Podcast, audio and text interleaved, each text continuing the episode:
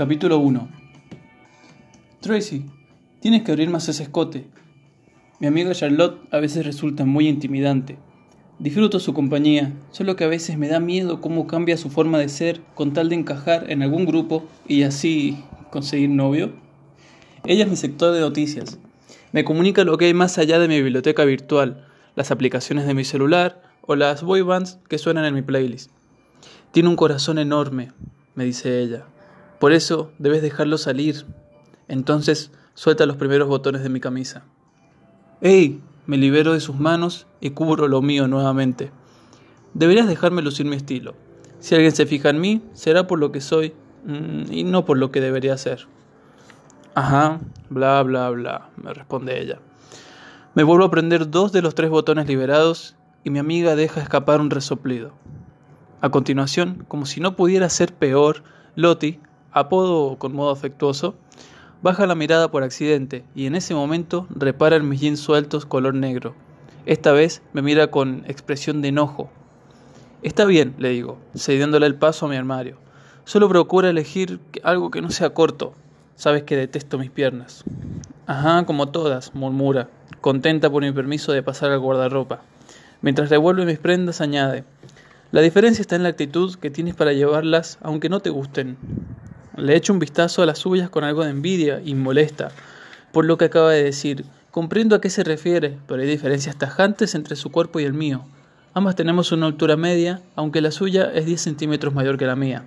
Mido 1,64 y mi peso es incluso mayor, aunque no muy exacerbado. Suelen ser algunos de los términos afectuosos con los que la gente me llama, lo cual no me agrada en absoluto. Algunos kilos de más no es la gran cosa, pero sí los rótulos crueles que suelen darme. Yo estoy bien con esto y si a los demás les molesta, lo siento por ellos. Perfecto, dice Charlotte al sacar un jean que no veía hace tiempo. Es azul y con roturas en los muslos. Pero eso es de hace más de dos años, me quejo. No importa, te quedará excelente. Sé por qué lo dice. No uso ropa adherida al cuerpo, por lo tanto cuando me lo compré seguramente me quedaba suelto, como todo. Ahora debe ser bastante ajustado. Loti me codea mientras entramos a la casa de un grupo de muchachos donde acaba de comenzar la fiesta. No camines como si estuvieras paspada, me exige. ¿Cómo es que seis personas de al menos 17 años viven solos? Le pregunto anonadada por el descontrol que hay en la casa. Nosotras no tenemos ni siquiera movilidad propia. Aún siento en las fosas nasales el olor nauseabundo del taxi que nos tomamos para llegar. La mayoría tienen 20, me contesta ella, y un grupo de muchachos de último año pasan por nuestro lado mirándonos de reojo. Loti le sonríe tratando de ser agradable. Sin embargo, una rubia le responde poniendo los ojos en blanco. Te dije que no cerraras tanto tu escote, me recrimina Loti, como si yo fuese la culpable de que ese par de chifladas hayan decidido ignorar nuestra presencia. Sin embargo, soy una persona insegura y mi amiga es alguien que sabe descifrar lo que quieren aquellos que nos rodean. Por lo que puede que tenga razón. Desprendo el segundo botón de mi camisa dándole el gusto, aunque ella va tan concentrada en saber si los demás reparan en nosotras que no se detiene a darme su aprobación. ¿Cómo puede ser que tengan 20 y sigan en la escuela? Sigo yo el hilo de la conversación. Bueno, lo podemos resumir como que son familias adineradas y de un coeficiente intelectual desinteresado, me explica. Mi amiga pone su mano sobre la manija de la puerta y la detengo. ¿Acaso no piensas llamar? Antes de que termine de pronunciar la última palabra, soy consciente de la estupidez que he dicho. Los modales no existen en una situación como esta. Disculpa, le digo y me sonríe. En ese instante abre la puerta hacia afuera y una ensordecedora canción de rock me golpea al igual que un vaso de licor en mi rostro.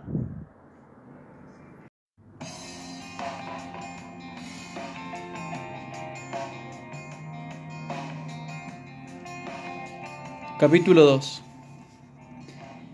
El imbécil que me tiró su bebida encima es un muchacho que envía antes en la escuela e incluso somos compañeros en algunas asignaturas de último año. Eh, disculpa, gordita, me dice, y el ardor que nace en mi interior comienza a subir en forma de bilis hasta mi garganta. Idiota, le grita a mi amiga quien me ayuda. Dime dónde tienen un baño en esta casa. Él parece incómodo, pero en cuanto puedo divisar qué sucede a mi alrededor, noto que hay otro chico que permanece indiferente ante lo que acaba de suceder. Calma, me digo a mí misma, no tienen la culpa, fue un accidente. El inexpresivo acompañante del que me arrojó la bebida señala al piso de arriba. Demonios, tendré que pasar adelante de todos los invitados para llegar al baño. No solo repararán en mí por ser la friki que nunca va a las fiestas, sino por ir empapada en un asqueroso licor que seguramente me ha corrido el rímel de los ojos. Procuro no mirar a los costados cuando pasamos entre la multitud hasta llegar a las escaleras. En un instante, diviso que el acompañante mudo del idiota que me arrojó la bebida se quedó clavado a la puerta mirándonos. Es muy apuesto, pero no soporto imaginar lo que debe estar pensando mientras subimos y escuchamos risitas a nuestras espaldas. Bueno, bromea mi amiga, parece una entrada triunfal. Una vez que ya estamos en el baño, me limpia el rostro con una toalla. Se sienta sobre el retrete y quedo de pie frente a ella para facilitarle la tarea.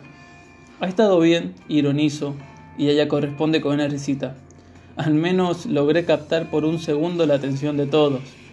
Uf, algo que Summer logra con solo elegir la falda más corta y ajustada, me contesta. ¿Summer? Sí, esa rubia que puso los ojos en blanco cuando nos vio entrar. Oh, cierto, ¿no lo dije antes? Charlotte es mi sector noticias, quien me tiene informada de todo lo que sucede en el mundo mientras prefiero leer novelas desde mi celular o escuchar música en el ómnibus, aislada del exterior gracias a mis auriculares, o bien con una combinación de ambas cosas. De pronto recuerdo los ojos grises que se plantaron en mí apenas entré a esta casa. ¿Y quiénes eran esos dos que nos dieron la bienvenida? le pregunto a Loti. Uf, el que te arrojó la bebida se llama Neo. ¿Y su amigo? Mmm, su amigo se llama Theodore Landon. Conozco su nombre completo ya que durante una clase de literatura lo descubrieron copiándose y la profesora le quitó el examen. Además, escribió su nombre en la pizarra para exponerlo frente a todos. Es una zorra, murmuro. Me parece bien, incluso me parece inusual en ti que siendo alguien tan correcta no te agrade la medida que tomó nuestra profe con la actitud de Teodore. Me sorprende a mí misma que en mis pensamientos le doy la razón a Loti. En ese momento, alguien golpea la puerta. Está ocupado, grita mi amiga.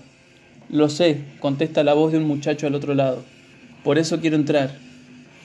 ¿Quién es ese enfermo? murmuro muy bajo. Ella carraspea y se dirige al umbral. No lo sé, pero yo calmaré su ansiedad. A continuación abre la puerta y un muchacho entra.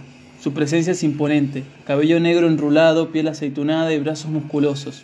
Sus ojos grises clavándose en mi dirección son lo que más me asusta, y viene directo hacia mí.